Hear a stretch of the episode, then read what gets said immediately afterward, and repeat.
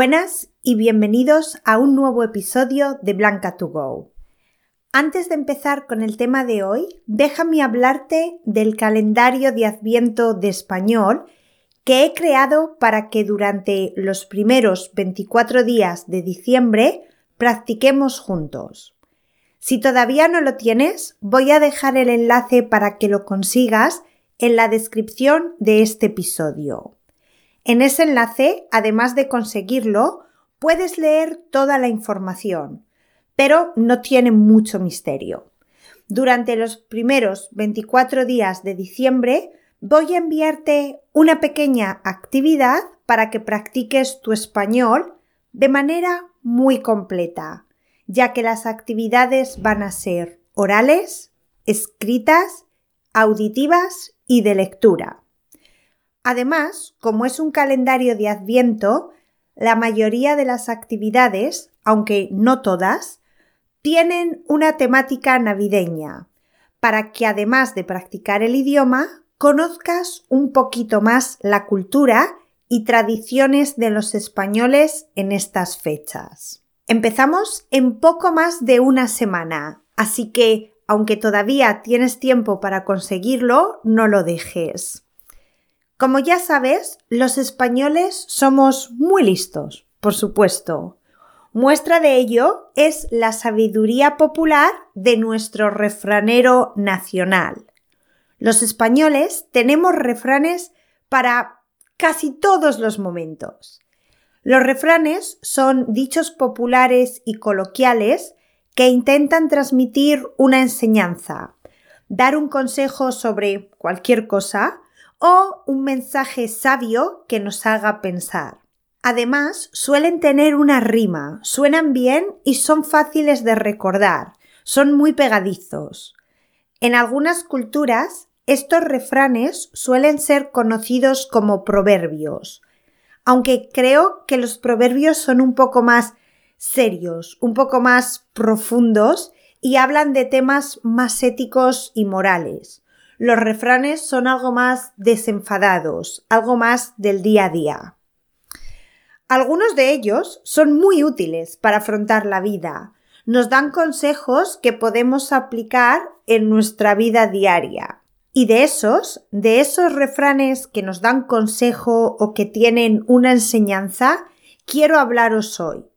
Bueno, como os podéis imaginar, no de todos he hecho, como de costumbre, una selección que estoy deseando compartir con vosotros. Entonces, si estáis preparados para sumergiros en la sabiduría del refranero popular español, comenzamos. Episodio 115 de Blanca to Go. Refranes españoles para la vida. Los refranes son bastante autodescriptivos, es decir, no necesitan muchas explicaciones, pero como soy profe, me encanta darlas. Por lo tanto, vamos a ver el refrán y luego os voy a explicar un poco lo que quiere decir, ¿vale? No sé por cuál empezar, porque la verdad son todos buenísimos. Mm, vale, lo tengo.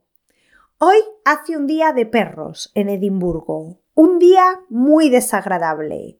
Entonces creo que el refrán adecuado para hoy es al mal tiempo, buena cara, que significa que es bueno sonreír a pesar de que haga un día de mi pi. No quiero que me censuren el podcast, pero ya os lo imagináis. El caso es que no podemos dejar que el tiempo arruine nuestro día. Sí, ese es el sentido literal y podemos usar este refrán con ese sentido. Pero también tiene otro mensaje, un mensaje oculto, que es que hay que ser optimista a pesar de las circunstancias. Nos aconseja no desanimarnos cuando estamos en un momento difícil. Este dicho hace referencia a la conformidad y a mantener la templanza ante la adversidad. Es un poco estoico, diría yo. Me gusta porque las cosas normalmente no son tan malas como parecen y la actitud es muy importante. Creo que este es un refrán de optimismo y esperanza, así que me gusta. El siguiente es mm, obras son amores y no buenas razones. Vale, este es bastante directo.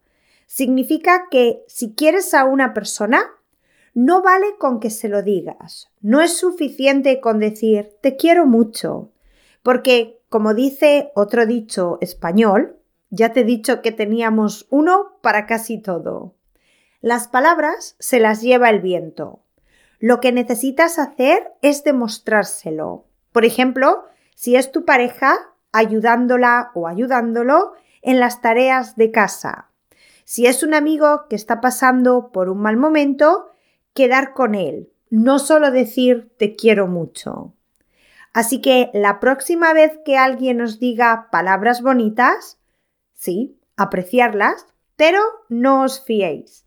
Es mejor que prestéis atención a sus acciones. Continuamos con el que a buen árbol se arrima, buena sombra le cobija. Que no sé si porque incluye un árbol suena muy filosófico, un poco poético, ¿no creéis? Este refrán hace referencia no a la naturaleza, aunque obviamente, igual que el primero, puede ser usado de manera literal. Si te acercas a un árbol grande, va a tener una sombra grande y te va a proteger bien del sol. Pero en el sentido un poco más profundo, hace referencia a las compañías.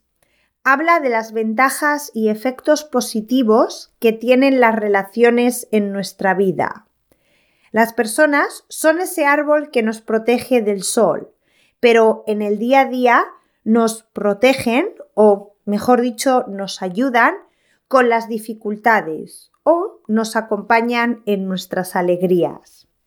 Este refrán hace hincapié en la importancia de tener un buen grupo de personas a nuestro alrededor. Y si no lo tenemos o no podemos encontrarlo, no pasa nada podemos poner en práctica el siguiente refrán que dice mejor solo que mal acompañado, que es un poco complementario al anterior, ya que nos advierte del peligro de andar con malas compañías, ya que si son una mala influencia, pueden hacer que tomemos malas decisiones o llevarnos por el camino incorrecto, en cuyo caso será mejor estar solos con nosotros mismos que con malas influencias o con personas que no quieren lo mejor para nosotros. Este próximo me gusta mucho, pero creo que porque la rima es muy pegadiza. A lo hecho, pecho. Significa que no podemos cambiar nuestras acciones, es mejor aceptarlas. No vale la pena arrepentirse y pensar que podíamos haber hecho algo diferente, porque no podemos cambiar las cosas. Simplemente tenemos que aceptar las consecuencias de nuestros actos.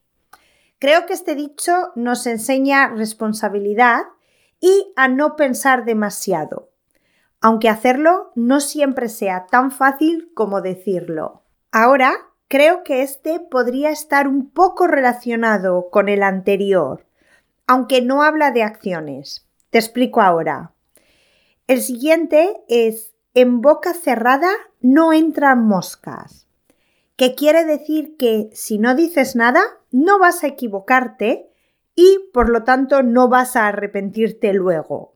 Supongo que esa es la manera en la que lo relaciono con el anterior. Si no dices nada, no vas a arrepentirte y no vas a tener que usar la frase a lo hecho pecho.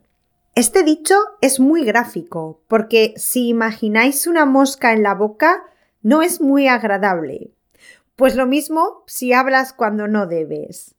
Creo que este refrán se puede aplicar con varios sentidos. Por ejemplo, cuando es mejor callarse que equivocarse, como ya hemos mencionado, pero también puede usarse para recomendar que es mejor pensar y observar antes de hablar o que en temas de los que no sabemos es mejor no posicionarse, no dar nuestra opinión. Uy, y creo que puedo enlazarlo con otro que dice, agua que no has de beber, déjala correr. Que lo usamos cuando algo no es asunto nuestro, no nos incumbe, ya que lo mejor es no meterse y que el agua, que hace referencia a la situación, siga su curso. Es decir, nos recomienda meternos en nuestros asuntos y no tomar parte en situaciones que no nos afectan. Deben ser las personas involucradas las que busquen una solución, ya que muchas veces si nos metemos en algo que no nos afecta, si las consecuencias son negativas, van a acabar afectándonos y teniendo un mal sentimiento o consecuencia en nosotros innecesariamente, ya que podríamos haberlo evitado. Voy a acabar con una verdad universal, una de muchas, que los españoles hemos hecho refrán. Barriga llena, corazón contento. Los españoles tenemos una relación especial con la comida. Nos gusta disfrutarla y la apreciamos. Pero creo que todos estaréis de acuerdo en que cuando hemos comido nos sentimos satisfechos, contentos. Por lo tanto, nuestro corazón y todo nuestro cuerpo, creo, está contento. Pues estos son los refranes españoles que creo que pueden ser muy útiles como filosofía de vida. ¿Qué opináis vosotros? Pasaos por mi Instagram ya sabéis que podéis encontrarme en arroba SpanishWithBlanca y contadme. Además, me encantaría saber si en vuestros países tenéis algún refrán similar a estos que os acabo de comentar u otro que os parezca un buen consejo. Estaré encantada de escucharlos.